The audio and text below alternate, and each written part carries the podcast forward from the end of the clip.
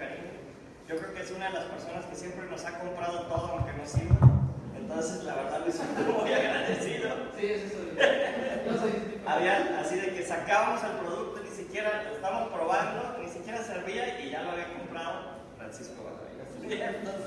La verdad es que mi tocayo es alguien que, aparte de que quiero mucho y que le agradezco que siempre ha estado presente con los estudios, es pues, alguien con quien he dado conferencias en teatros, este, es alguien que estimo mucho y que creo que es el amor al cual como se debe. No sé si haya mucha gente que tome el cual tan serio como él. Sé que es toda una disciplina que no es muy respetada y que por desgracia nos hace mucha falta a los que estamos haciendo software, ya sea para divertir o para resolver problemas. Entonces te agradezco muchísimo. Este todo no cobra nada y nos hace el paro todo el tiempo, al revés, hasta le mete dinero. Entonces yo quiero que sepan todos los que nos están viendo, pues esto cuesta, ¿no? Y nos está vilmente donando de su tiempo para poder enseñar a ustedes que nos están viendo y a todas las miles de personas que siguen de alguna forma. Les pido un aplauso rápido para mi querido Marco.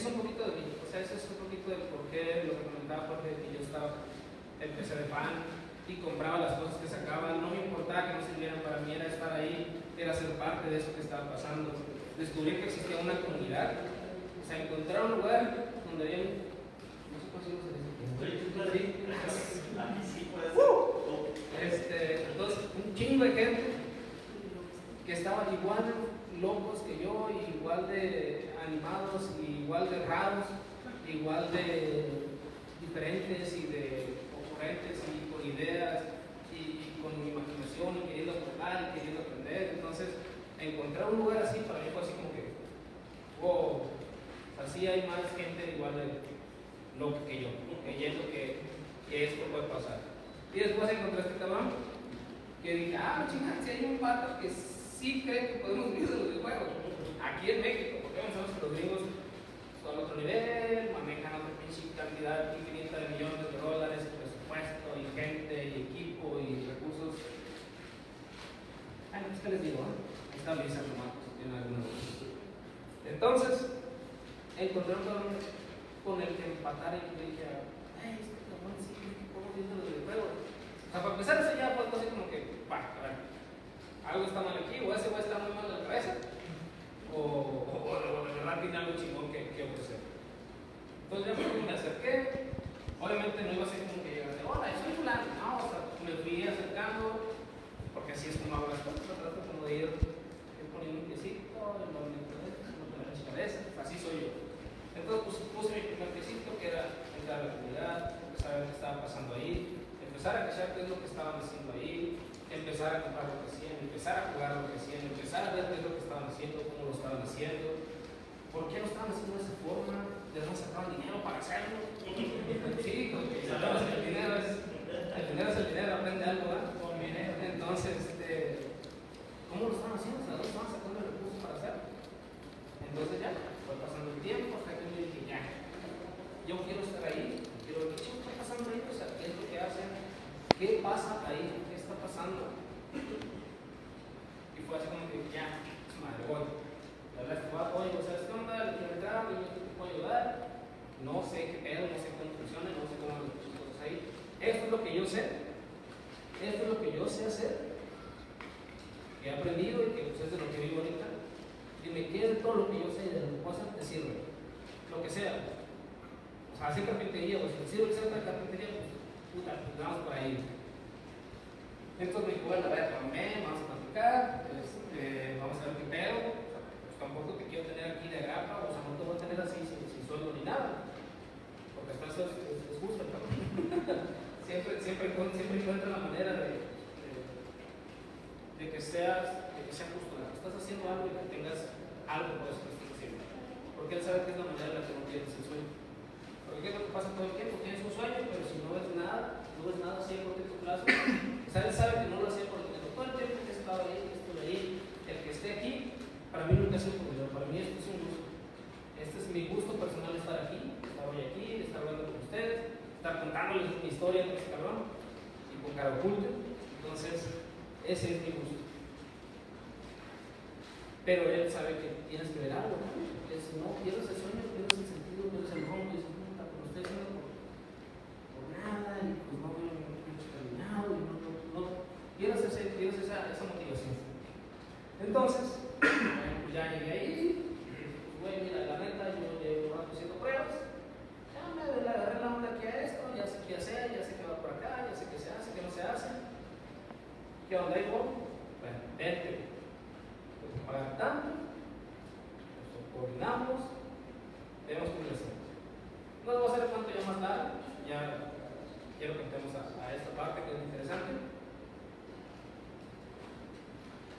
Llegamos al punto que mi esposa incluso estuvo trabajando con es mercadóloga, entró, no, entró, tal que terminó siendo PN en un proyecto, así, a, a, ese grado.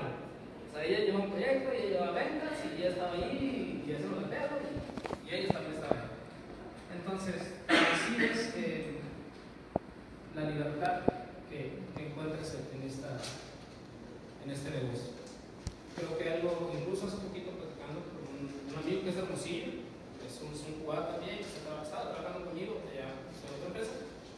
Eh, salió la plática un día de que iba a el, el, un evento de videojuegos, creo que fue aquí, una la Inter que teníamos ahí, ir al evento y mencionó a Cara Oculta.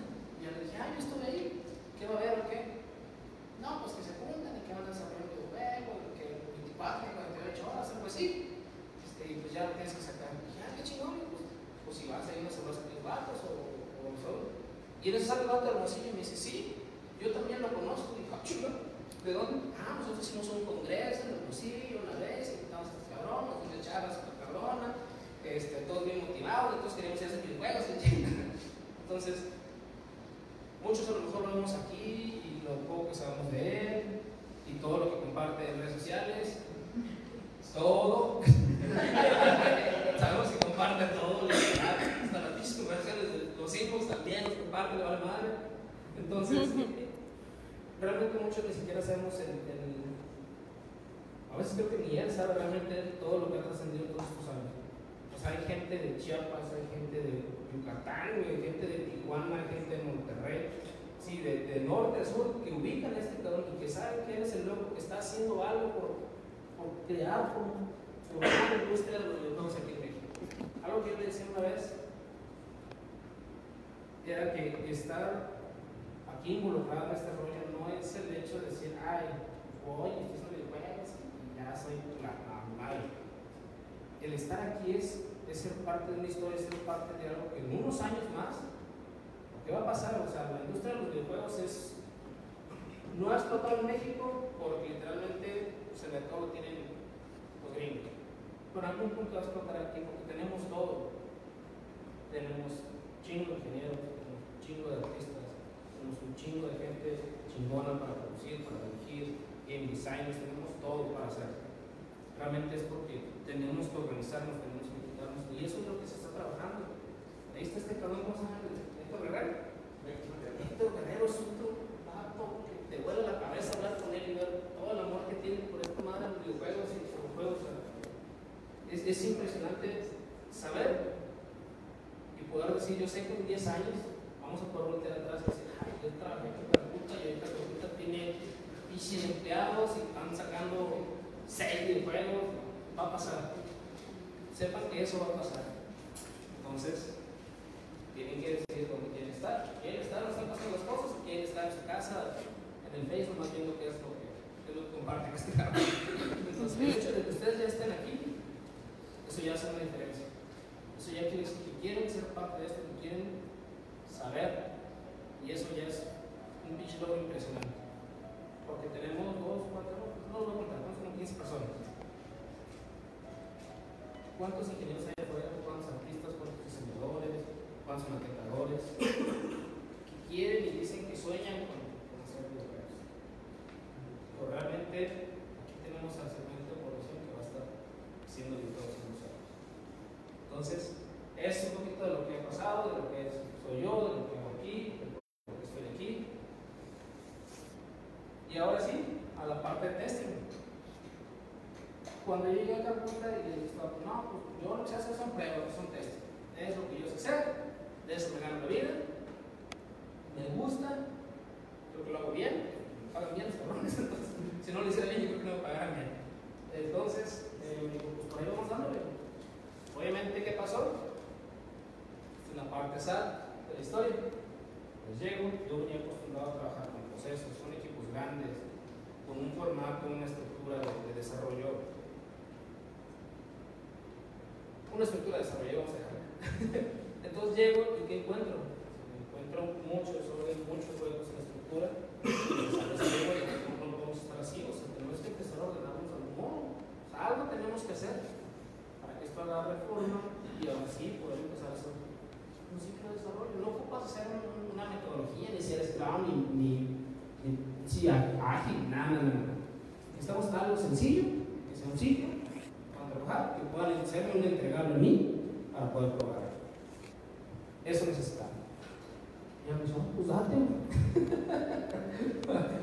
Ahí está el equipo, ahí está la raza, date, Si, crees, si tú puedes arreglar, si tú puedes proponer, si tú puedes sugerir y la raza jala contigo, yo no, no te voy a decir, o sea, a mí nomás tienen que entregarme, yo tengo que tener que entregarle al cliente para poder cobrarle, Ah, bueno, ahí voy a hacer un paréntesis, cortito, porque si no los voy a pegar. Ahí fue cuando entendí esa parte, y yo decía, ¿cómo? Ah, me dice, güey, pues es que de algún lugar, ¿de dónde crees que voy a sacar lana? Dinerito, para poder hacer los, los pollitos, güey. Alguien tiene que billetes, güey. No, pues que tengo una chivita de oro que voy a café, ya, para No, Entonces ahí entendí, para empezar, existían modelos de negocio que ese el de este banco. Traer apps lana, hacer su desarrollo, sacar lana, ¿para qué? Para un fin. ¿Cuál era su fin? Hacer juegos. Y ahí fue donde dije, o sea, ya de por sí es como que lo tenían un buen concepto, al momento de entender esa parte de, güey, o sea, este cabrón tiene claro su modelo, a lo mejor en ese momento no le modelo de negocio, yo entendí, no tenía esa palabra en mente. Dije, ah, bueno, este cabrón sabe que necesita lana porque quiere hacer esto. O sea, ¿cuántas personas o empresas aquí en México, a que me diga tres, no sé, le compro una chévere allá abajo de las chidas de ¿Le estuvieras? Digo, tres empresas de desarrollo de videojuegos en México. Tres empresas. Por eso, son Tres, dígame tres.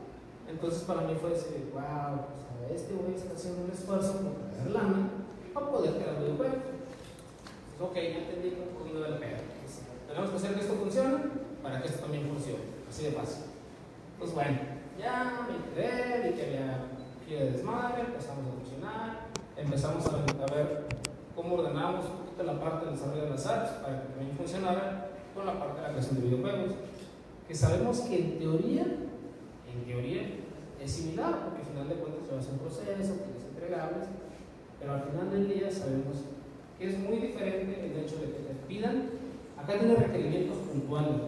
Quiero que funcione así, quiero que sea así, quiero que vea esto, quiero que cuando lo piques aquí, haga un pinche cacahuate. Quiero. Pero cuando estás haciendo un videojuego, no es así. Porque desde el momento que estás trabajando con artistas, lo digo así, es un pedo, tienen muchas ideas, porque tienen muchos, muchas propuestas, y está chingón, pues al final de cuentas eso es lo que esperas de un artista. ¿Qué esperas de un artista? Que proponga, que deje salir su, su creatividad, que lo muestre, y no eres artista si no muestras lo que haces. No importa qué bueno, qué tan malo seas pintando, no importa qué tan malo seas tocando la pinche guitarra, si nadie nunca te oye, pues no vas a ser artista. Solamente eres un músico para ti. Entonces tienes que mostrar lo que haces. Si no muestras lo que haces, pues entonces estás desperdiciando ese talento que tienes. Entonces es muy diferente la mecánica, porque para empezar, el desarrollo de juegos no tienes un manager, tienes un productor. ¿Por qué es un productor? ¿Alguien sabe por qué acá se llama productor y ya se llama manager?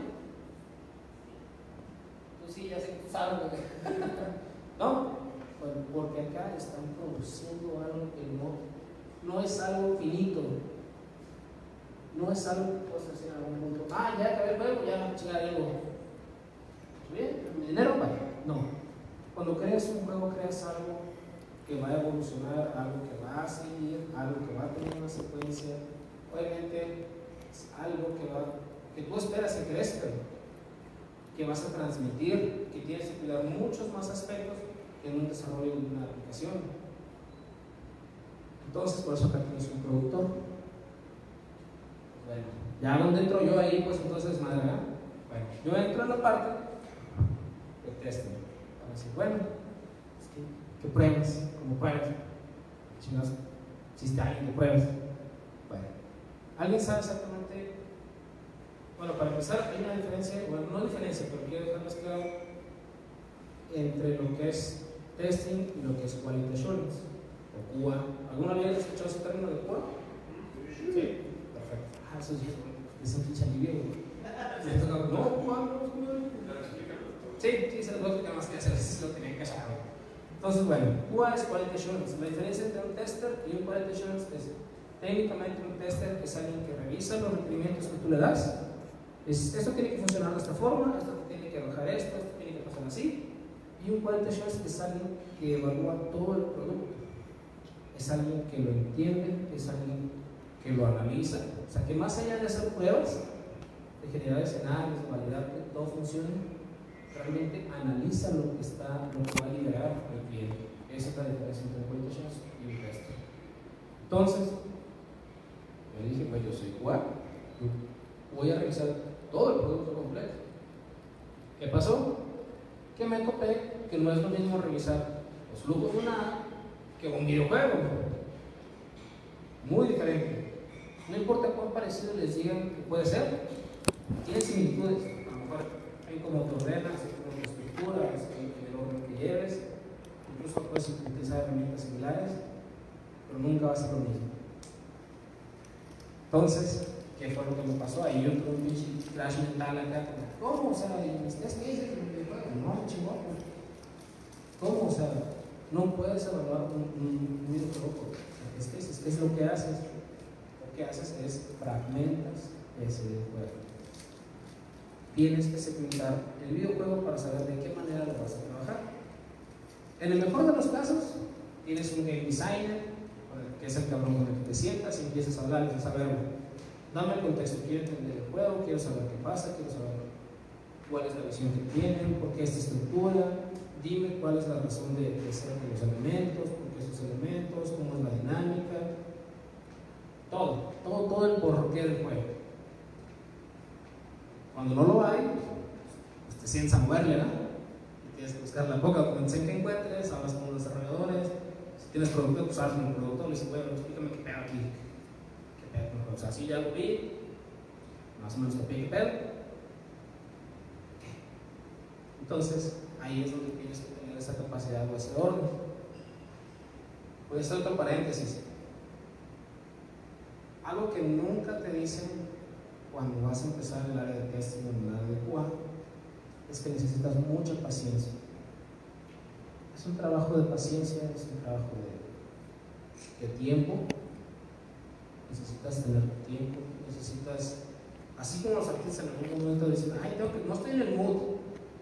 También acá, cuando de repente no estás en el pinche mood de querer analizar grandes partes, entonces, pero parte del QA también implica, más que nada, paciencia. Creo que esa es la palabra más grande dentro de, de esta área. ¿Por qué? Porque tienes que repetir una y otra y otra y otra y otra y otra vez, a veces el mismo segmento del escenario. Entonces, ¿cómo se automatiza eso? Ese es, es el segundo. Pero sí está interesante tu pregunta. Este, o sea, soy muy de anotar, pero si se me olvida me recuerdas, ¿va? Bueno, entonces, antes de que automatices, pues tienes que hacer la parte manual. Obviamente, sí, te la tienes que enfrentar a mano. ¿Qué implica eso? Orden, esa es la segunda palabra. Tienes que estructurar, tienes, así como en la aplicación tienes que estructurar y mapear de manera que tú entiendas cómo vas a probar, acá normalmente es por flujos, acá tienes escenarios.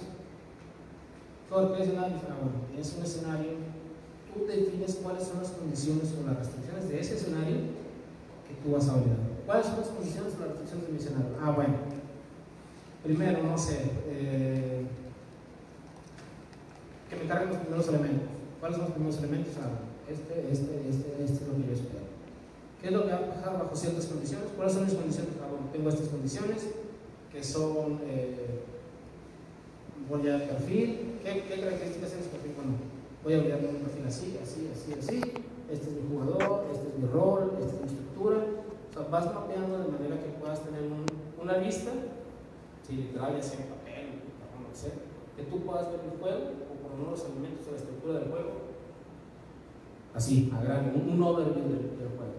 Ahí es donde tú empiezas a identificar por dónde vas a realmente atacar, cuáles son las partes débiles del juego y cuáles son las partes no críticas, pero las partes más importantes que te van a permitir pues, que ese juego esté funcionando en producción. Porque al final del día no importa cuántos juegos hagas, no importa cuánto te esfuerces, si eso no llega a producción, si eso no llega a los clientes, si eso no llega a los usuarios, nace.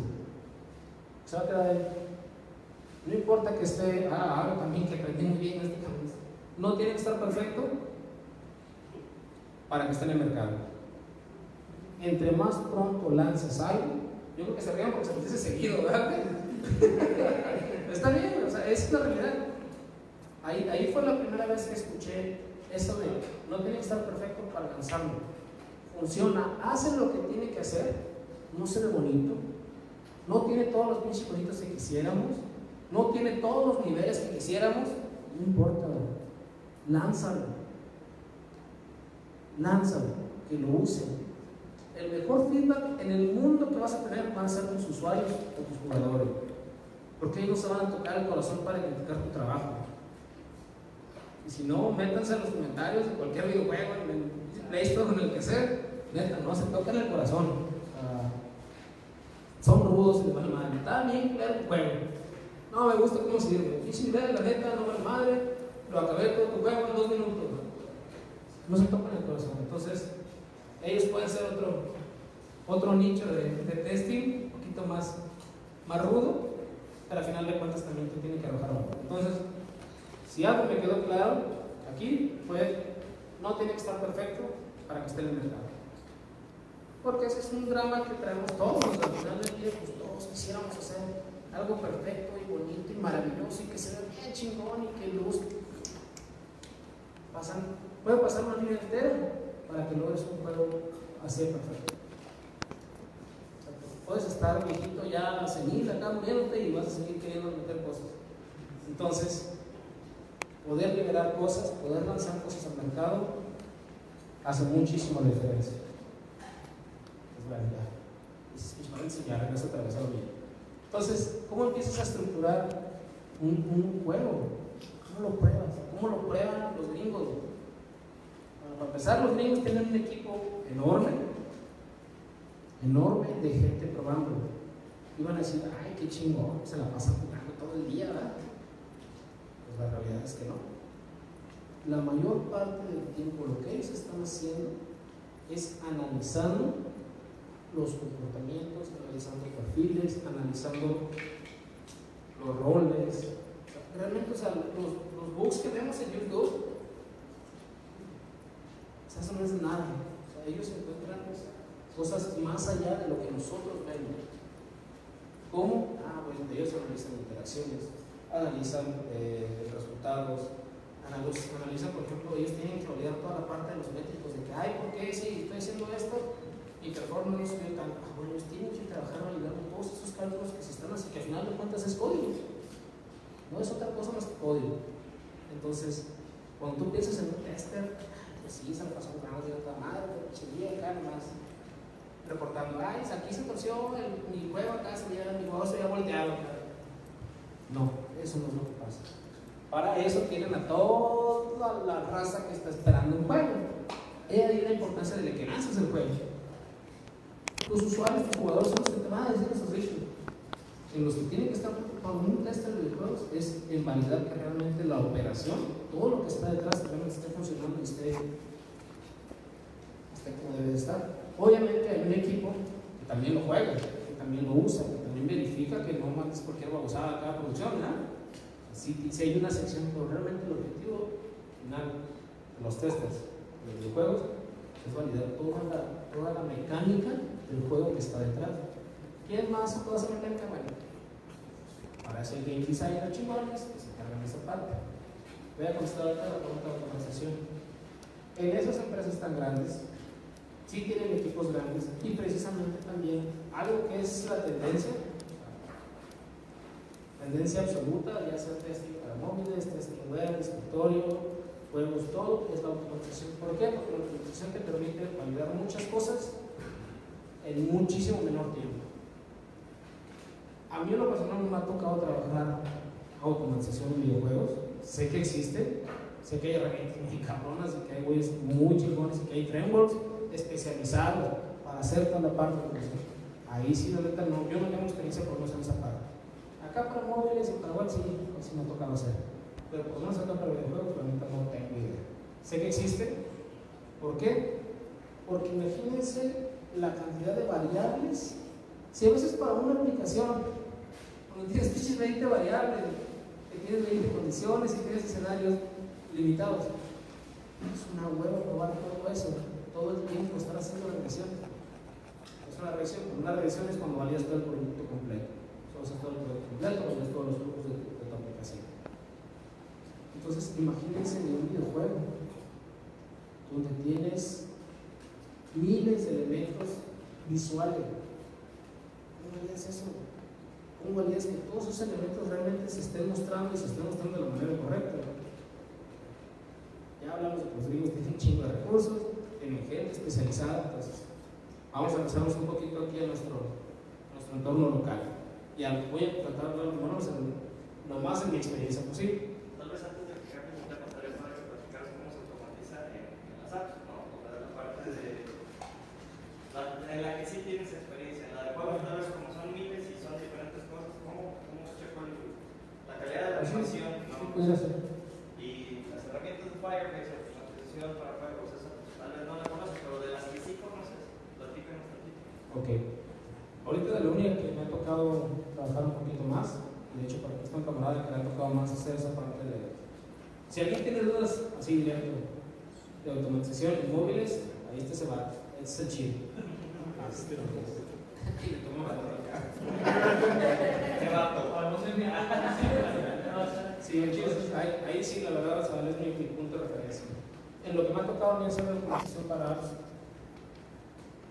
algo que pasa muy frecuentemente es que te dicen, ah, pues ya empiezan a automatizar, ya está la jalando. güey". ¿Qué es lo que vas a automatizar? No, pues, pues, pues los flujos. ¿Qué flujos? Tienes documentación, tienes, tienes un stack de información para saber qué flujos son los importantes, porque ese es otro tema. No automatices todo. Hay una creencia que dice, no, pues automatízate todo la chingada y ya salimos rápido, ya corro mis seis testas y me quedo con uno y ya ese bueno me estoy manteniendo la automatización. No, no va por ahí la cosa. Para eso tienes que hacer un análisis, revisas todos tus requerimientos, revisas todos tus escenarios, revisas todas tus pruebas, tienes que hacer una evaluación para ver cuáles esos escenarios son automatizados o realmente te aporta valor el automatizar. ¿Por qué? ¿Por qué se hace ese análisis? Porque hay cosas que literalmente se tienen que validar manualmente. O sea, hay cosas que tú tienes que verificar manualmente que están pasando. El objetivo es lograr que se automatice el mayor porcentaje de productos, eso es cierto. Y siempre te lo van a pedir porque pues, es, un- es una necesidad, porque al final de cuentas muchos ven a QA como el, el bloqueo. Es que QA me está bloqueando salir a producción. No sabía. Cabrón, no termina de probar y yo ya necesito que esta madre salga. Empieza a dar lana. Yo lo que me interesa es la lana. Ahí meten los baños. Ahí. Entonces, eh, ahí va esa parte. Tienes que hacer ese análisis de qué vas a automatizar. Cuando ya hiciste ese análisis, ya sabes qué es lo que vas a automatizar. Ahora sí, framework con el que empezar a trabajar la parte de automatización. ¿Qué viene después? Pegarte un tiro. Cuando no tienes experiencia como desarrollador, que es muy frecuente en el área de pues, conozco mucha gente como es desarrollador que no tiene experiencia, y también conozco gente muy chingona que desarrolla muy chingón y que está de QA. Entonces, vas a tomar ambos escenarios. En mi caso, yo no era un gran desarrollador, y sigo sin serlo. Este, entonces, mucho de lo que he hecho ha sido casi, casi contra mi tutorial. Citar mi libro, citar sobre eso me voy. Entonces, vamos a la, la, la parte de optimización. ¿Cómo empiezas a optimizar una aplicación móvil? Ya que tienes tus escenarios, ya que tienes tu framework, ahora sí. Tienes que empezar a ver cómo vas a mapear los elementos de esa aplicación. Para mí es el primer paso. A lo mejor acá mi canal tengo un método más chingón, pero para mí ese es como que si yo, yo- mi librito decía así, yo así voy a hacer así. Empezar a mapear los elementos que voy a utilizar para correr mis scripts. Obviamente hay, diferentes tipos de automatización, está headless, está la parte de literalmente vas viendo los, los clics, literalmente vas viendo los clics que se van ejecutando y el headless es donde más literalmente simulas los clics, simulas los, las interacciones y tienes resultados. Un tema importante también siempre de la automatización es saber generar un buen reporte. Si no generas un buen reporte, por ejemplo, que muy chingón tu automatización y script y todo, al final no puedes detectar realmente qué fue lo que salió mal, qué realmente es lo que está mal. Entonces, bueno, para mí es mapear los elementos, ya una vez que tengo mapeados los elementos, ahora sí, marco. Empezar a crear mi script, empezar a ver qué elementos tienen que aparecer bajo qué condiciones, empezar a ver, muchas veces utilizan librerías de apoyo para poder validar o hacer más rápido las ejecuciones de los scripts, para poder recolectar esos resultados, para poder mostrarlos, sea que es un reporte bonito, o un reporte así, texto plano, o sea, eso ya va a depender de las necesidades, que tan específico sea tu cliente o las necesidades que tengas de mostrar. ¿Algún comentario o hasta ahí? Ah. ¿Cuáles son las- ¿Cuáles son las herramientas que has usado? Yo Appium, no sé si está muy. Appium. Es lo único que- Sé que hay más, pero es la que mí me ha tocado, no sé. App. I-U-M. Appium.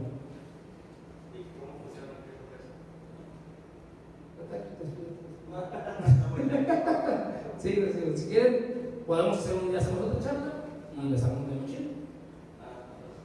Creo que eso, eso sí les daría un poquito más de valor, vamos a armar un demo. Porque sí platicaba, sí, la neta. Nada más para mí me da hueva. Porque aparte no se van a llevar nada. O sea, En un demo se puede llevar algo, que pueden llegar mañana y así tienen su algo. Ah, bueno, vamos a hacer concesión. Entonces, ¿cómo voy el tiempo? ¿Voy? Sí. Reloj le vamos a llamar. Eh, entonces, bueno, voy a revisar un poquito mi experiencia con la parte de testing de videojuegos. La experiencia más grande que he tenido haciendo testing de videojuegos, literalmente ha sido ser beta test de un se llama Ghost Recon, ¿se ubican?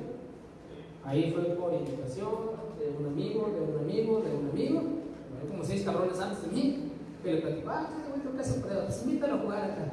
Y literalmente ahí sí fue, entrar, jugar, lo que encontrábamos, lo que nos hacía raro, lo anotábamos.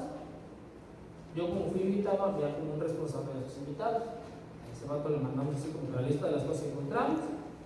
Eh, dio un programita que lo, lo lo conectabas a la tele y te iba tomando como que tú marcabas, los, te grababa los, los pedacitos de video.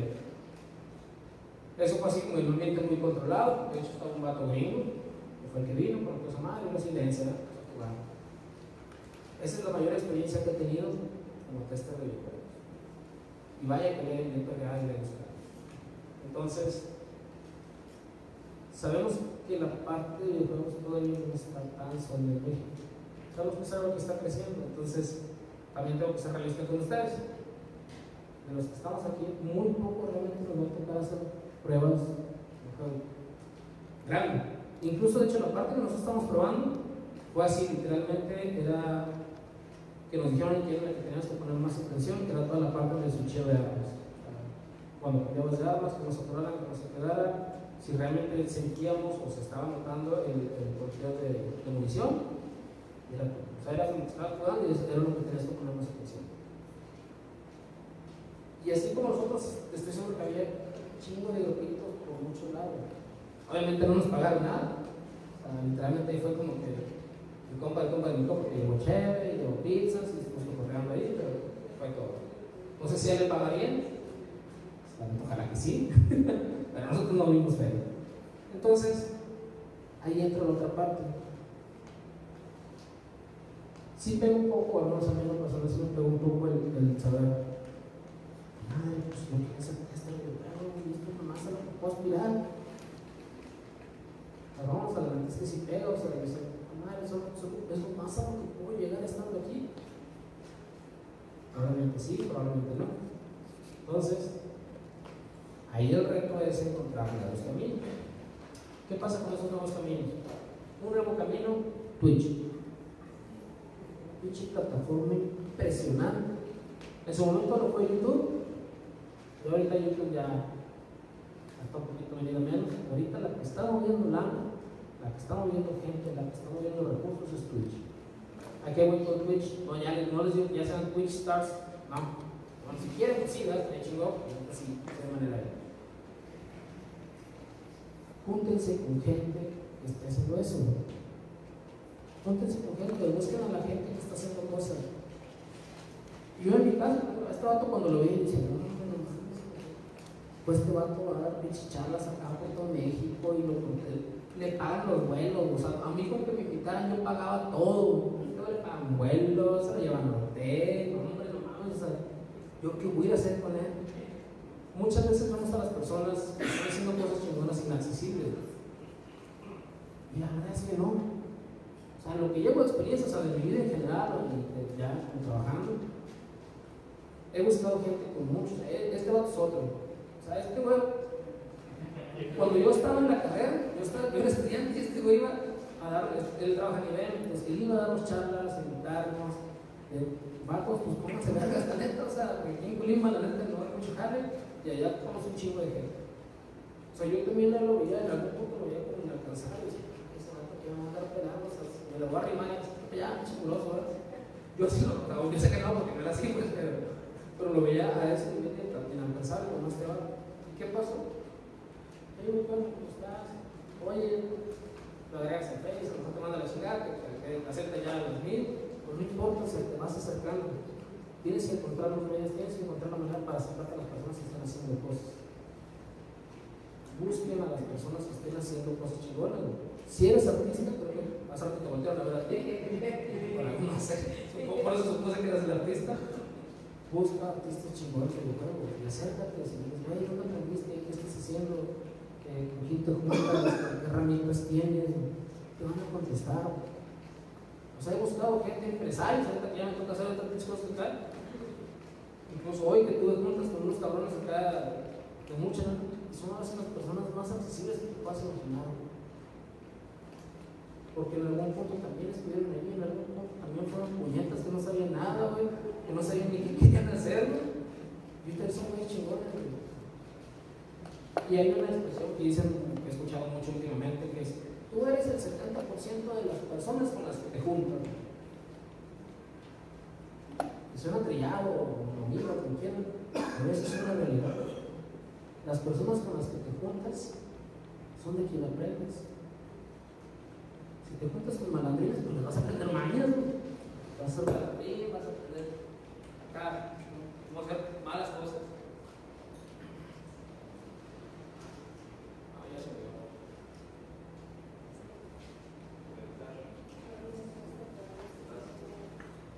Bueno, no va a la pena. Entonces, eh, si te juntas con malandrines, pues vas a aprender malas cosas. ¿Qué va a pasar si te juntas y empiezas a hablar al QA senior chingón que conoces? Si vas y le haces plática al CEO de la única empresa que en su momento yo conocía de desarrollo de videojuegos, ¿qué va a pasar si te vas y te haces un grupito de amigos y tienen un chingo de dudas de arte y de desarrollo de videojuegos y van y buscan a alguna empresa? Hola. No. Eh, es- eso, eso es lo que se puede hacer. Si algo he aprendido a tropiezos y a así de andar en el pinche suelo y volverme a levantar, tienes que elegir las personas a las que buscas con quién te acercas. O sea, si, si un mensaje les puedo dejar hoy, nomás sea de este ni de lo que he esta es. Busquen, soy yo.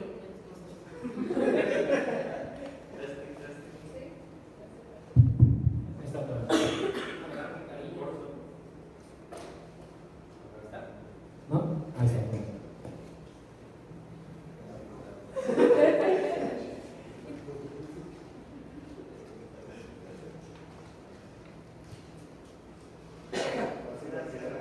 Digo, se lo, lo tiene algún falso. No estoy diciendo que lo muevo. No, nada.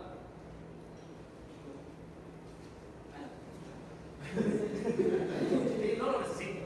Este, entonces, es eso, o sea, acérquense a las personas. Acérquense. Por ejemplo, a mí ya me conocieron hoy, ya lo conocieron a él. Si lo- Se llama César, se buscan en mi perfil de Facebook, ahí lo van a encontrar. Si abriste el Facebook, ¿verdad? Sí, sí. Ahí lo van a encontrar, lo pueden le pueden preguntar, me pueden preguntar a mí. Somos algo también que siempre le digo a la gente cuando me toca trabajar es, la comunidad de Guadalajara puede decir, ay, andamos en Iguambali, y son un chingo de gente. La verdad es que la comunidad es muy chiquita, es demasiado pequeña comparada con otras comunidades de desarrollo a nivel mundial. muchos de los sitios conozco ahorita de startups, CEOs de startups que conozco, me tocó verlos talacheando, financiando. O sea, son, son como nosotros, en algún momento estuvieron con nosotros. Y ellos saben lo que es estar buscando y peleando una oportunidad y buscando la manera de aprender y buscando un lugar donde te dejen hacer eso que tú quieres hacer. Búsquenlo, búsquenlo, presionen. Si uno no les contesta, también no se acaba el pinche mundo. Ay, es que yo sé cuánto ese güey nunca me contestó. O sea, chingada, te buscas otro, otro güey que esté chingón. Por ejemplo, hay alguien, este, Daniel. Eh, no, no. ¿Es el bueno? Ah, esa chingada. Daniel Becerril. ¿Te acuerdas? El chingani, güero, alto, guapo, Sí, este, ese vato, por ejemplo, yo lo sigo desde hace un chingo de tiempo y sigo viendo lo que hace y también comparte un chingo de cosas, o sea, y lo tengo de y, güey, la neta, eso está muy chingón, o sea, fomenten sus amistades, fomenten sus contactos, porque eso es lo que les habla un de cosas. Yo no sé, yo prefiero tirarte de ti, porque no sé, el día de mañana a lo mejor te haces el diseñador más chingón y trabajas en una película super chingón y después me puedes invitar a trabajar contigo. Hagan eso, fomenten sus relaciones, busquen gente chingona, acérquense a la gente que admiran Busquen a alguien que sea su coach, alguien a quien los pueda guiar, que les pueda dar rumbo. Eso lo hacen mucho los gringos, o sea, eso lo hacen. Hay algo que yo siempre peleo mucho. Ya me cansé poquito, estoy bueno, pero este, hay muchas cosas que las universidades públicas no nos enseñan y que las universidades privadas sí les enseñan. Yo nunca en la carrera tengo una materia o, ejercicios para emprender. Y ahorita no conozco un egresado del TEC que no traiga o haya tomado cursos o, venga con el chip de querer emprender o estar en una startup o de poner su startup. No enseñan. He visto las materias de finanzas que le dan ingenieros, finanzas ingenieros. ¿Ah? muy a nos daban bases de datos, ¿Cómo les enseñan finanzas? Hay cosas que no te enseñan las universidades y que no te das cuenta que necesitas hasta que estás afuera de los chingazos. Desde pegarte el tiro con pinches declaraciones del SAT. ¿Cómo venderte? ¿Cómo vender tu talento? ¿Cómo vender lo que tú haces? Ya si no tiene nada que ver con testing, pero se los quiero decir. Despacio, no madre, cambio de tema.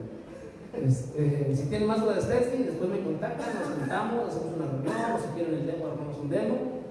Está chingón, o sea, se hace. Hay muchas cosas que no te enseñan.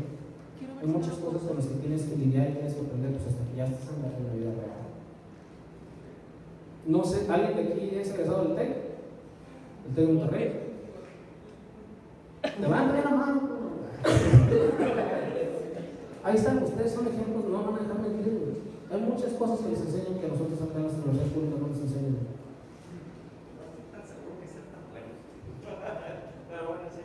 Pero traen, diferente. Tú cuando saliste ya sabías que querías tener otra empresa. Sí, pero conozco güeyes mil veces más chingones que ni siquiera Ah, sí, pero me refiero a qué es lo que te dan, o sea, qué es lo que, el acceso al que tienes. Te lo inculca. Entonces, bueno. Ese es un tema.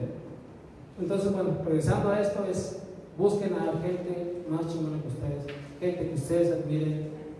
Yo he buscado, ahí les va un. Ah, me hacen robar el pero bueno, es más, se va a contar. En una ocasión, estaba viendo los créditos de un videojuego, no voy a decir cuál, no voy a decir el nombre. No, no me acuerdo bien. Total, vi los créditos y vi QA Analyst de un videojuego y dije, güey, chicos, lo voy a buscar. Ahí me tienes buscando en el pinche LinkedIn. Me aventé como una hora buscando hasta que lo encontré. Total, lo encontré, le mandé la solicitud. Y le, o sea, le, mandé mensaje, oye, ¿sabes qué? Soy fulano, hago esto, este, me gustaría aprender más de lo que tú haces, cómo lo haces, qué, qué, qué proceso llevas. Me contestó su secretaria literalmente el mensaje, hola, soy fulano de tal, El ingeniero no puede atender ese tipo de solicitudes. Eh, no puede atender ese tipo de solicitudes, eh, si gusta, puedes solicitar una cita y te puedo programar en algún momento que que tenga tiempo. Pues tendrías que venir acá al vato que estaba en el seguro, en Michigan, en Michigan. Y ahí se acabó. Ah, y para, mí, para ese momento estaba morro, se me olvidé. Ah, puta madre. Sí, o sea, imagínense yo que soy, que ando en pilas y ando feliz todo ese tiempo. Y se me agüitó, entonces, ¿qué pasa? puñeta no me va a aguantar, no que ser pinche que ya sale de todo el mundo. Entonces, ¿qué pasó? Pasó el tiempo, me agüité, ya, no mal. Pasó el tiempo, terminé. Está jugando el Halo. Sí, el Halo. Y volví a ver, se va a calar otra vez. Total, era un vato, me contestó él. Y me dice, ¿sabes qué, camarada? Ahorita no tengo mucho tiempo o si quieres un día hacemos un hangout. O sea, para mí eso ya fue, wow. Para empezar, ¿qué chingo lo va a cantar? ahí, fue, ahí fue otro reto. Entonces, para que vayan pensando, porque eso también les va a pasar. En algún momento que agregues a alguien chingón, tienes que saber qué le vas a preguntar, qué quieres aprender de él, qué quieres saber de él. No es nomás llegar y, ay, pues, te invito una chela. No, chingados, o sea, eso no te aporta valor a ti y le vas a dedicar su tiempo a él. ¿Qué quieres él? ¿Qué quieres aprender de él? Porque yo también, por en mi caso me pasa, de repente me agregan y que, oye, este, pues me gustaría saber qué significa Cuba. Che, googlealo, carnal, y tal. ¿Sabes? En cambio, de repente me toca gente que me dice, oye, ¿sabes qué? Quiero implementar un proceso de Cuba en empresa, eh, no sé por dónde darle, tengo estas ideas, leí esto, ah, cabrón, a ver, güey, muéstrame lo único que tienes, mira, aquí te doy un ejemplo, yo he hecho esto, es muy diferente la interacción que genera. Pues cuando hablen con un cabrón, aunque estén siguiendo, al que quieran aprender, lleguen con preguntas serias, que si así te contesta una sola pregunta, esa sola pregunta ya te aporta valor. Entonces ahí se dejo. Pues total, hicimos el hangout con este vato, le pregunté, vos, pendejo, no me arrepiento. Pero bueno, en ese momento le hice preguntas que yo quería saber, me contestó algunas cosas, entonces fue así como que, no, ¿por qué no entiendo tu pregunta? ¿Tienes más dudas? No, ya no. Pero para mí fue una experiencia. Saber qué hacía, qué hacía. Este vato lo que hacía, me explicó qué es lo que hacía. Él literalmente validaba toda la parte de la operación. O sea, una empresa de videojuegos lleva varios procesos, varios niveles de renderización. Entonces él le tocaba validar uno de esos procesos. Él era el lead de uno de esos procesos de renderización y validaba, y tenía su equipo, y tenía coordinadores, y sus coordinadores a su vez tenían más gente, y su gente tenía más gente, como 40 cabrones en equipo. Conocí un pedacito de eso, para mí fue más que suficiente. Entonces, bueno, busquen a la gente que esté haciendo cosas que a ustedes les interesen. Si tú eres artista, si tú eres programador, si tú quieres ser este, si tú quieres ser cubano, dale, busca a la gente que esté haciendo cosas chingonas. Porque ellos son los que te van a acercar o te pueden incluso dar una oportunidad para que sigas haciendo eso. Y muchas veces te van a motivar. Por ejemplo, en mi caso también, soy muy de poner ejemplos reales. Si les pongo el escenario bonito, pues todo va a estar bonito siempre, ¿verdad? Un escenario real es, en alguna ocasión tenía dudas, porque me tocó hacer automatización hace muchos años cuando estaba empezando. Pues, no conocía a nadie que hiciera testing para empezar. O sea, mis compas, de gente conocida. Madre, la dije, automatización. Salió un cabrón. Sergio Bustamante se llama. Manda mensaje, oye, la neta no te conozco, pero sí vi que ahí dice que estás haciendo automatización y yo tengo estas dudas. ¿Crees que me puedes ayudar? Nos juntamos, literalmente te invito a para que me resuelvas estas dudas. Total, pasó, me contestó, me dijo, vale, vamos, nos juntamos un sábado, le llevé todas mis dudas, estuvimos como cuatro horas. O sea, neta, yo sentía que me iba a cobrar las cuatro horas de consultoría. Y me ayudó y me dijo, por eso les digo, no tengo miedo, o sea, buscan a las personas. Y también sean, ahí les va la otra, también sean agradecidos. O sea, si alguien después llega, no importa que sea yo, o sea, si después llega alguien contigo, ¿sabes qué, carnal? Yo no tengo la respuesta, pero vamos con este güey, este cabrón. Si él no sabe, él va a conocer a alguien que sí sepa. generen ustedes mismos esa, su entorno, su comunidad. Puedo venir y decirles y contarles historias de pruebas y escenarios y cosas de esto, pero creo que más que eso prefiero dejarles un mensaje de valor. A mí ese es el mensaje de valor que les puedo dejar. Si alguien quiere saber más de testing, de lo que yo sé hacer de testing más fuerte, que la parte de apps y web y escritorio, si hay de compensación, si los mando directo con ese vato. Y ahorita ya lo dejé un poquito, con el moverme a otra parte del producto, eh, con todo gusto. Ya ahorita puedo platicar también un poquito de qué es pero bueno. Eh, ¿Alguien tiene alguna duda ahorita? ¿Algo que quieran comentar? ¿Más? Bueno, lo voy a echar a internet y te respondo. ¿Yo? Sí. Ok. Ok, eh, mi nombre es Carlos. Y la pregunta que yo tengo es, bueno, la mayoría de los videojuegos tienen sus propias definiciones en cuanto también a los elementos, no necesariamente técnicos, es decir, si está organizado, tienes las leyes de física o las leyes de, de, las leyes de PC dentro del juego, ¿no? Pero ¿qué tan difícil, la primera pregunta sería, ¿qué tan difícil es para ti comunicarte con la parte de arte, diseño y sobre todo si el juego tiene narrativa, o sea, comunicarte con eso? ¿Sabes qué? Esta parte de la narrativa, porque no sé si siquiera se contempla en el momento de QA, sí, o sea, como, ¿sabes qué? Esta parte de la narrativa, al momento que lo juego no me cuadra, o sea, simplemente yo como, como QA, haciendo un user experience en general, digo, esta parte no me cuadra, porque no funciona así, porque la física no, no, no me da, eh, etcétera, ¿no? Eso podría ser la primera pregunta, y la segunda sería, ¿qué haces este, cuando o sea, ¿qué haces con las mecánicas del juego? Si, es decir, si un juego tiene ciertas delimitaciones, este, las incluyes dentro de tus procesos, de alguna manera que lo documentas, alguna manera que lo implementas dentro de tus casos de prueba, etcétera, etcétera, ¿no? La primera que va. La respuesta rápida es, para eso tienes tu productor. Tu productor es tu eje, centro, es quien tiene que facilitar esa comunicación. Él es, cuando tienes una duda, él es la persona que más conoce, domina, entiende qué es lo que está pasando en el proyecto. Si algo no cuaja, si algo no está alineado, si algo no está funcionando, pues es porque algo no se planeó bien, o alguien o algo no lo está ejecutando de la manera correcta. Y es su responsabilidad escucharte, identificar el problema, canalizarlo, identificar de dónde el origen del problema, tratar de resolverlo, empatar, ¿sabes qué? Esta era tu duda, ya encontré el problema, ya hablé con este vato, con este equipo, lo van a resolver, y ahora sí. Si esto sigue pasando, bueno, pues tenemos otro pedo que hay que resolver. Pues, técnicamente hay productores, es tu origen, es quien te tiene que ayudar y te tiene que guiar. Si tiene que ir contigo, a ver, vamos juntos, güey. A ver, cabrón, ¿por qué esta madre no hace sentido aquí? ¿Por qué no pensaron así? No, pues por esto, no fue nuestra lógica.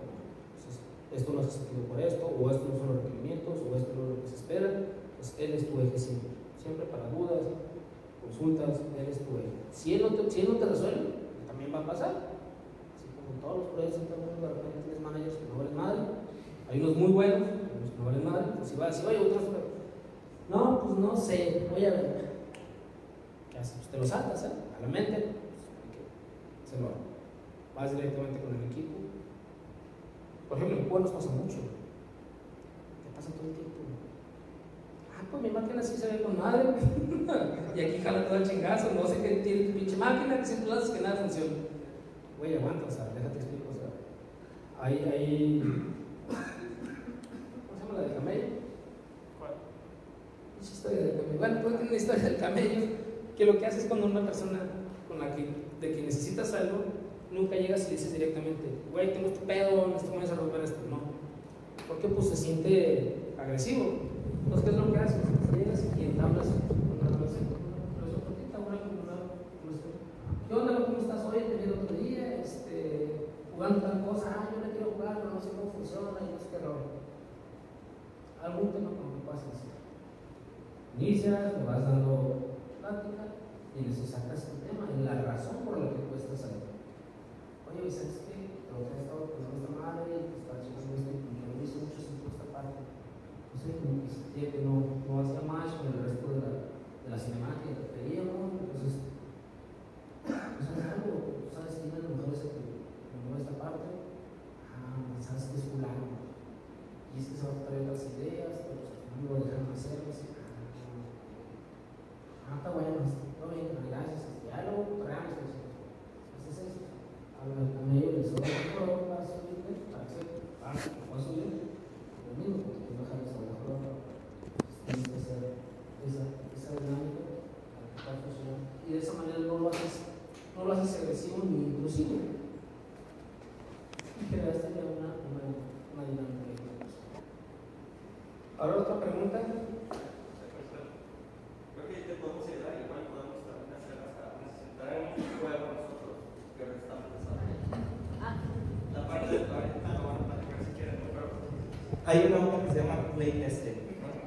no es forzosamente un QA super duro con respecto a variables que se pueden automatizar. ¿no?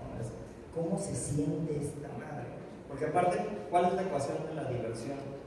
Pues si, existiera, ¿no? Está divertido, ¿no? Tristemente, bendito también es cómo se siente. Siento que está como, como idiota, como que no se mueve bien. Siento como que la pistola no tiene fuerza. Ponme un pinche pistolón más grande, ¿no? Y a veces lo que necesitas cambiar es la fuerza del impacto de la bala, no el tamaño de la pistola. Y ese tipo de cosas, la realidad es que, al menos en, mi experiencia, que es muy corta con respecto a lo de QA y la de playtesting, porque la verdad es que es un proceso que, por desgracia, lo dejamos hasta el final y por eso salen de la chingada los juegos. Y si en Yubi pasa, pues con un indie, pues peor, ¿no? Entonces es cómo se siente. Igual ahorita van a platicar de este ejercicio que traemos como un juego nuestro, en el que nos podrían ayudar a hacer esta especie de playtesting, esta especie de QA, donde lo que vamos a hacer es filmarlo y lo que neta ves es. ¿Viste eso? Oh. Ya, güey, ese es nuestro input, súper cualitativo. O se rió, ¿qué pero por qué se rió, cabrón? ¿Qué están haciendo, no? Y ese tipo de cosas pasan dentro de la fluidez del juego. Tú estás hablando de mecánicas, mecánicas, dinámicas, estéticas. Ay, ahorita ya seguro Manuel puede explicar toda, toda esa cuestión, pero es, es- esas tres están pasando en esta experiencia digital que tú tienes. Pero pues es como si quisieras medir, no sé, surfear. Hay una técnica para surfear, pero de eso cuando lo estás viviendo, ¿no? Pues te cambia totalmente el análisis de la experiencia. Lo que nosotros queremos es que la gente se divierta, que se entretenga, que esté dispuesta a pagar 20 putos pesos por un in-app purchase, ¿no? Por la ropita, ¿no? O que pague 20 pesos al mes por el Arena of Valor Plus, güey, que es la membresía, ¿no? En nuestro caso, lo vas a ver, vas, vas a ver el juego y vas a ver las variables, vas a ver el frame rate, ¿no? Vas a ver la cadencia de las pistolas diferentes, pero tú nos vas a decir, se siente que, no me vas a decir, dispara 4 por segundo, debe de ser 5, te lo prometo. ¿sí? Entonces, esa es, esa es una de las cosas que son súper difíciles en los juegos. Es más como una obra de arte, ¿no? En software, que un software que falló cuatro veces en la misma prueba. Y aún así, a mí me tocó estar en, pues, compañías de testing chingonas en Canadá, y es un güey en Halo, estampándose contra la misma pared, tratando de pasar el mesh de la pared 362 veces. Y estadísticamente hablando no pudo, y llega otro pinche mocoso y lo hace. ¿Sí me explico? En la vez 2.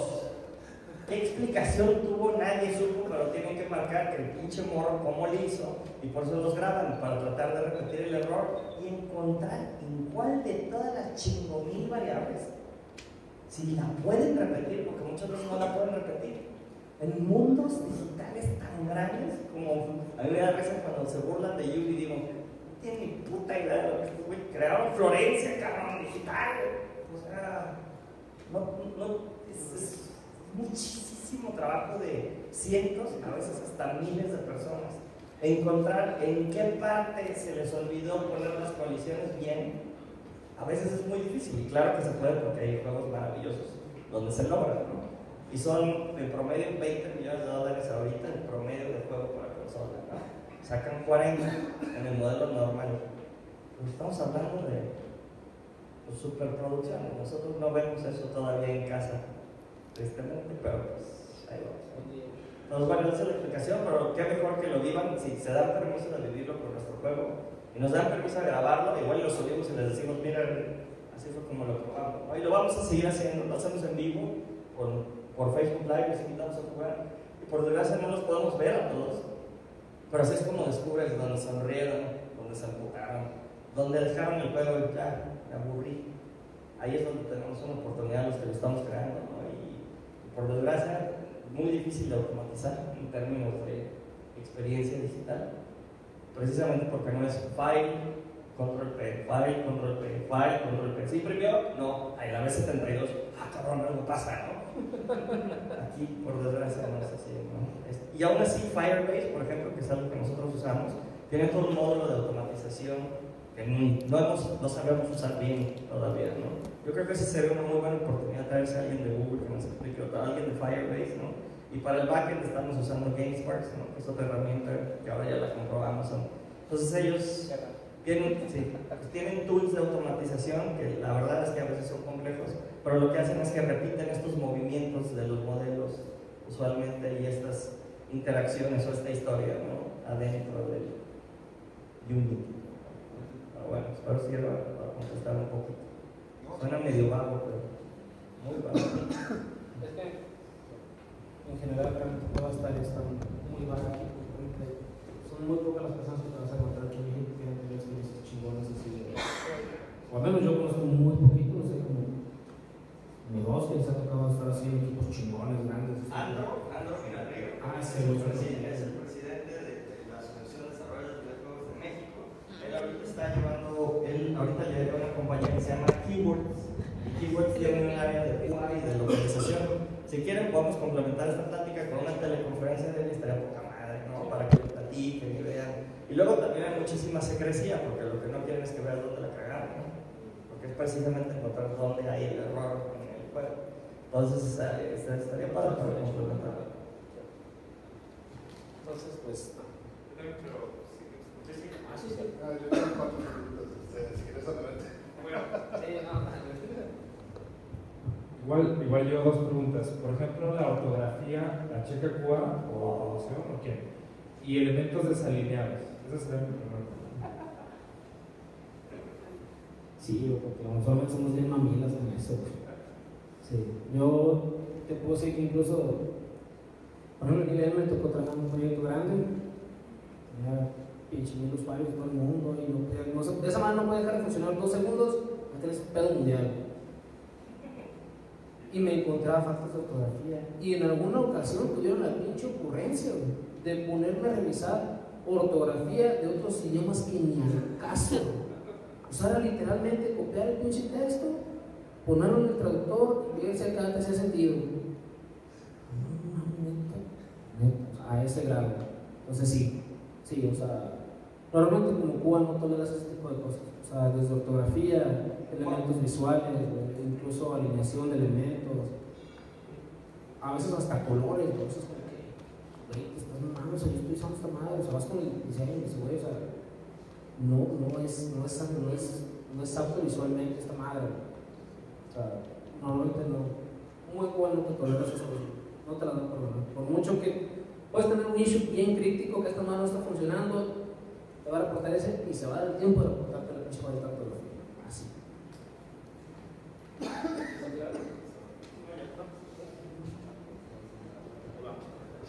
Sobre todo con los juniors que acaban de salir de carrera o están estudiando, ¿cómo les meten la cultura de hacer pruebas unitarias desde el inicio? ¿Cómo convencen al jefe que venda pruebas desde el inicio? Que vendan un proceso completo en Cuba, que a veces me los traen los proyectos sin vender la calidad. Pues, sabes. ¿Cómo, cómo convencen acá a estos hombres? Al equipo interno, al área de ventas, a la administración, que en Cuba es importante. Si se nos olvida la música, cabrón. Güey, lo que es que ha pasado, cabrón. Sí, ya sé, por eso te digo. La principal forma con la que convences al equipo interno es, más allá de decirles, ah, tienen que hacerlo, lo van a hacer. Es, vean qué está haciendo la gente, no los planos chinos de afuera. Ellos son planos militares. ¿Quieren llegar a ese nivel? ¿O ¿Quieren estar acá, valer madre y aventarse tres años para algún día aprender a hacer o llegar a ese nivel? ¿A quién vuelta está Dime quién vuelta está la. Entonces, eso realmente- Sí, lo primero que tienes que hacer es convencerlos, o sea, convencerlos en el sentido de demostrarles. Vean qué es lo que hacen los ingenieros chingones. Ellos tienen procesos, tienen sus reglas, tienen sus métricas, o sea, métricas incluso de que ahí los están midiendo todo el tiempo. O sea, mala calidad, muchos issues, está haciendo un mal trabajo. Al final se vende menos, pero por ejemplo, ¿cómo lo podríamos incluir en la actualización? vamos a platicar eso al final de la charla. No, sí, o sea, a lo que iba es eso, o sea, ahí va la segunda parte. ¿Cómo haces que el jefe diga sí, güey? Porque al final de cuentas eso es tiempo y tiempo es dinero aquí y en los en otros pinches planetas te aseguro que el tiempo es dinero. Entonces, ¿cómo le dices güey, güey? Eh, meter pruebas sanitarias pues va a tomar más tiempo, entonces más tiempo incluso implica que tenga un costo más alto. ¿Cuál es el siguiente factor? ¿Quieres un producto de calidad en tiempo? ¿O quieres que te lo hagamos rápido? Y al final, de todos modos, vas a tener que hacer pruebas, vas a entregar un producto completo, no te van a querer pagar. O sea, tienes que mostrar los resultados significa el no hacer esas pruebas sanitarias en tiempo. Obviamente tienes que hacer un coste. O sea, tú como manager tienes que hacer ese análisis y decir, mira, las pruebas sanitarias para este proyecto son, nos va a tomar 60 horas, pero ahorita lanzar un proyecto sin pruebas sanitarias nos está tomando 3 meses más poder entregar un producto completo. ¿Cuánta pérdida estamos generando aquí para la empresa? ¿Cuánta quizás pérdida o a su momento, en lo que se vuelve un proceso? Porque también no lo van a hacer perfecto la primera vez, es un hecho. Tienes que mostrarle ese, ese análisis. Pues son números, tienes que mostrarle números. Números, al final de cuentas, en dinero. Yo quiero agregar dos cosas, fíjate. Yo no tengo mucha experiencia, no tengo experiencia en videojuegos, me encantaría probar. Pero yo les pongo dos ejemplos así rápidos. Las ventas nocturnas de Liverpool.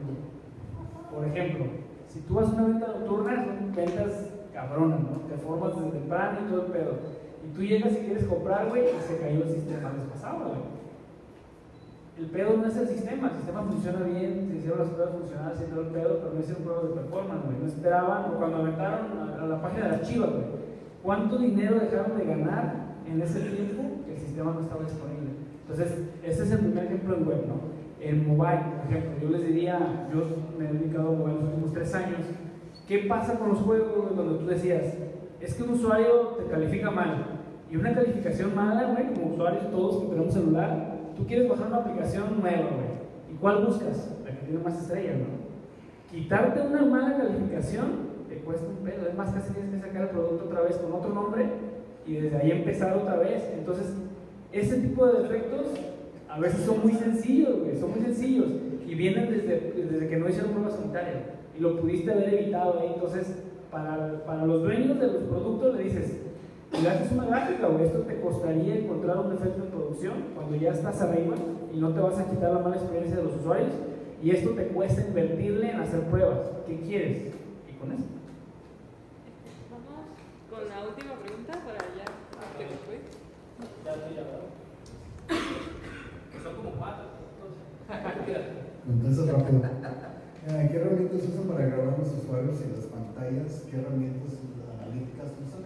¿Y en qué partes del código lo colocan? O sea, ¿qué es lo que les interesa grabar? Este, ¿Cuál es el nivel de... La primera no sé. ah, ¿Cuál es el nivel técnico? ¿Cuál es el nivel técnico de los artistas aquí en México? O sea, ¿qué tan cómodos son utilizando equipos y por el estilo? Y hablamos mucho del visuales que viene el PM y este, que hizo el este, PowerPoint o Project o algo así, y lo entrega y esto usa Word y te lo entrega. Pero ¿qué para los videojuegos que es algo tan visual? ¿Cómo, qué herramientas se utilizan para comunicarse? Para publicar qué específicamente. Todo Los el concepto, requerimientos, sí, o sea, o sea. porque los requerimientos en, en una aplicación este, sobre una pantalla pues, te entregan este, una, ¿cuál es la palabra en español? machote, creo, El concepto, literalmente. Lo que te entregan es el concepto. Sí, güey, malamente, realmente aún no hay mucha cultura también en ese sentido. O sea, muchos managers parecen como que, ay, güey, ya me fui, me senté yo tres días con el cliente y tengo que venirte a explicártelo. Pues no, O sea, ahí están mis notas, ahí están mis ideas. Pues hazlo. Tienes tres meses. Tenemos tantos recursos en el año, checa para cuántos recursos te alcanza y dale. Esa, esa es la realidad aquí. Y no solo videojuegos, ¿eh? o sea, también proyectos. Y los, hoy tratando de dividir más esa parte de ya ver los pinches números, puta madre, tengo dinero nomás para tres desarrolladores y necesito que eso pase en dos meses. O sea, no te cuadran los pinches números, pues ahí tienes que empezar a jugar. Entonces, la herramienta que a mí me ha tocado ver, no sé si sea la, la mejor. Bueno, por ejemplo, acá utilizan Bittrex, que es una herramienta que ahorita que, ahorita que ya tengo más necesidades tiene Bittrex, ya la valoro más. En su momento, la neta, nunca fui muy fan, pero ya ahorita que ya tengo que lidiar con más clientes, sí la valoro un poquito más. Entonces, por ejemplo, hay una que me tocó utilizar que se llama Version 1. La neta, la, la sí está feita. La interfaz no, me gustó mucho. Pero te permitía manejar, tenías como un área completa en donde tú le permitías manejar a los diseñadores o a los artistas, subir sus versiones de prototipos y literalmente era un, un usuario. El cliente entraba todos los días, teníamos juntos todos los días y ese entraba y decía, esta sí me gusta, esta no me gusta y tenía su sección de comentarios. Esta me gustó por esto, por esto, por esto. Esta sí me gustó por esto, por esto, refuercen esto, esto sí me gusta, esto no me gusta. Entonces, más allá de que la herramienta estuviera fea, me gustó que lograba esa interacción con el cliente. O sea, que no era, alguien, no era la manera en que la que lo tenías apartado. Ya, muchas gracias, sí, ya me diste el dinero, nos vemos en seis meses con tu producto. No, o sea, realmente lo hacías parte del desarrollo del videojuego, o del videojuego o producto o lo que fuera. En su momento también lo puedo hacer un, un, sitio web con esa manera. Entonces, Version 1 para mí, de lo que me gustó, que tenías como esa, bien definida esa área para la parte artística, donde literalmente evaluaban esto me gusta, esto no me gusta, y ya. Iba quedando el histórico. Tenías la otra parte de desarrollo, en donde ¿qué? mostraban, ¿sabes qué? Ahí lo que hacían, hay una marca que se llama Recordit, que te graba GIFs, no si lo ubican. Bueno, Recordit. Ajá, te graba GIFs, entonces ¿qué es lo que hacía el desarrollo? Agarraba y mostraba. Esta es la funcionalidad que llevamos. Ahorita ya es esto así, y ya entraba, no. ¿Sabes qué? siento que brinca muy poquito. Y pues el pinche cuadro se ve enorme y es como que brinca bien poquito y de repente ya aparece acá el cabrón. Ah, chinga. ¿Tiene, ¿Tiene curvo o qué? Entonces ahí, ah, ok, va. Tomaba notas y todo eso quedaba sentado ahí. Ahí eso también pasa en Bittrex, o sea que tienes todo ese sentimiento, todo ese histórico del final. Después llegaba alguien más, así un recurso entraba otro. Oye, ¿y por qué brinca tanto? Ah, mira, aquí está, chécalo ah, así se veía, esto fue lo que se cambió, ah, por eso brinca de esta forma, por eso pasan las cosas de esta forma. Entonces lo haces parte del proceso. Entonces tenía la parte de artística, tenía la parte de desarrollo, donde visualmente la interacción la veía cómo funcionaba, funcionalidades, cuando nos tocó hacer la otra aplicación web, era, funciona así, no, no, es que yo no quiero que se vea estático, yo quiero que sea algo que aparezca y le pueda dar continuar. Ah, ok, ya, va, le damos a entonces, no tenías, no entregabas un producto que quedaba al criterio del, del. Entonces, estaba la parte artística, la parte de desarrollo y estaba la parte de negocio. ¿Qué en la parte de negocio? Oye, ¿sabes qué? Ahí estaba con un cabrón y me dijo de esta nueva funcionalidad que yo no quiero. Pero pues tú ya me cotizaste. ¿O cómo le hacemos? Así, casi casi como el chavo de noche. Ah, mira, déjame ver lo que podemos hacer es que recorremos esta parte del desarrollo, lo podemos meter aquí para que, porque ahorita estamos en tiempo de meterlo, porque si no después se implica más cambios a la base de datos, o a la arquitectura, o a la dinámica del juego. Lo metemos ahorita, pero, está, está cuando, bueno, como me dijiste en tiempo, déjame sacar cosas, vamos a checar horas, checo con desarrollo, cuando ellos me den horas de estimaciones, te traigo una propuesta. Y ahí lo vas viendo. O sea, ahí va quedando incluso el mismo histórico de lo que va pasando en tu negocio, o sea, de tu proyecto. Entonces das una perspectiva muy diferente de lo que estás creando, lo haces parte de lo que estás haciendo. Entonces, el día que tú ya vas, pues, aquí está tu aplicación, el otro ya la conoces, o sea, ya es de él, ya la siente. Y eso cambia muchísimo la perspectiva. Y más ahorita, ahorita cuando estoy cuando ya esa parte, sí, sí es muy importante. Bitrix es otra, tiene no tan separado como Version 1, pero sí tiene esa parte, o sea, te permite generar esa interacción. Eh, B de burro,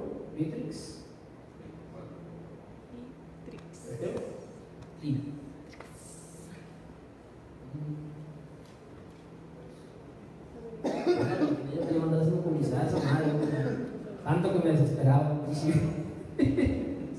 sí, entonces, eh, entre más involucrado mantengas a tu cliente, en el negocio, en lo que están generando, vas a poder también obtener un mejor resultado.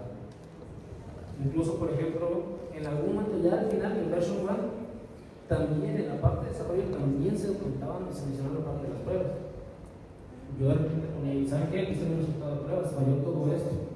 Y a veces eran cuestiones de una mala definición del producto. O sea, desde que el cliente ah, pues yo quiero sacarle aquí, usar la factura. Pero nunca le pediste los pinches.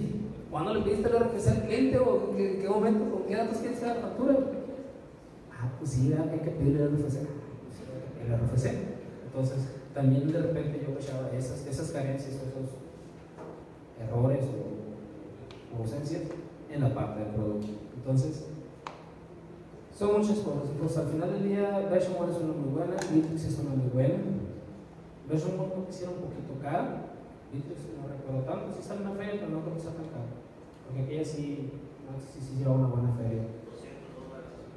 Ah, no, bueno, esta madre que cobraban como 20 por changos, sí, sí, sí, sí una feria. Entonces, eh, Bitrix es una herramienta y también te permite esa interacción con y te permite también mantener separado qué quieres que sí vea tu cliente y qué no quieres que vea. No, no quieres que tu cliente vea todos los mil issues que salieron en el primer error este, release que te mandaron. Te permite limitar bien la información de las acceso. Entonces, esa parte está chida. Esa sería una, una recomendación así rápida. Ya si quieres un master en Bitrix, este este güey, también en internet, que ya lo he hecho esa manera. Ya, ya me cortó mi reloj y ya. Por favor, échenle un aplauso a mi mano.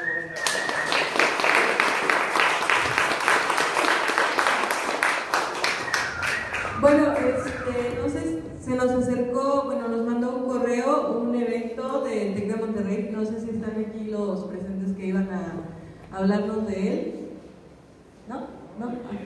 ¿No? ¿No? ¿No vinieron? Hay que estar. bueno, este, pues igual vamos a entregarle un reconocimiento a nuestro ponente. Muchas gracias por haber estado aquí.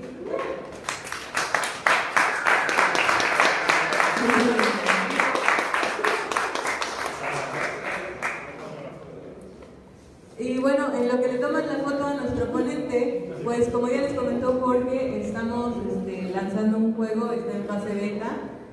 Y pues estamos muy orgullosos de él, la verdad es que es poquito, pero pues somos un estudio que está creciendo, entonces pues esto nos emociona mucho.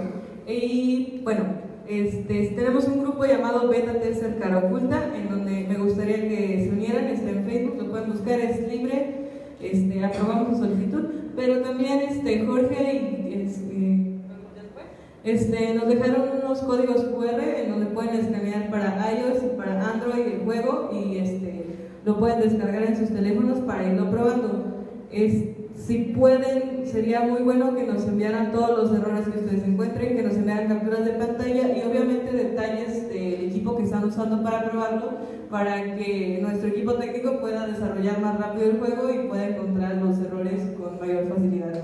Y pues bueno, muchas gracias a todos. Este, pues yo creo que nos despedimos. Obviamente aquí están Jorge, Emanuel y nuestro ponente para contestar las dudas que les hayan quedado y pues que sea de este modo más más ameno, no más uno a uno. Y pues ya, hasta luego chicos. Este, ya cortamos el stream, Larisa, gracias.